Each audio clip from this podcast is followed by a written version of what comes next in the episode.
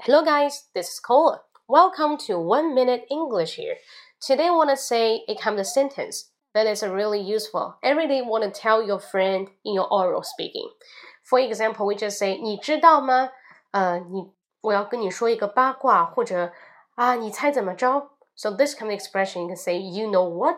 You know what? Okay, you know what? Mary just got married with an old man. 玛丽跟一个老男人结婚了。You know what? I saw him got a room with a girl yesterday. 我看到他跟一个女孩 get a room in the hotel. 啊，这个懂吧？这个词啊，open 房，对不对？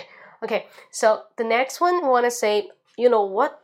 Probably you want to express something you think is a really a surprise. You want to pry something out. Pry 去八卦别人，or gossip someone. Okay, you want to gossip someone? You can say, Hey，你知道吗？我告诉你个秘密啊，你知道吗？ 你表示非常的惊讶的时候，或者说你想说别人坏话，或者说八卦别人的时候呢，你可以说，Hey, you know what? You know what? 这是一句口头禅，换做中文的话就是，哎，你知道吗？哎，我告诉你哦，哎，我跟你说哦，这都是 you know what? Got it?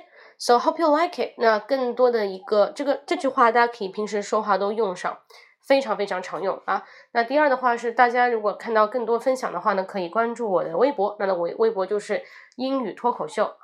新浪微博搜“英语脱口秀”啊，英语脱口秀第一个施磊就是我，好吗？Hope you like it. See you next time. Bye bye.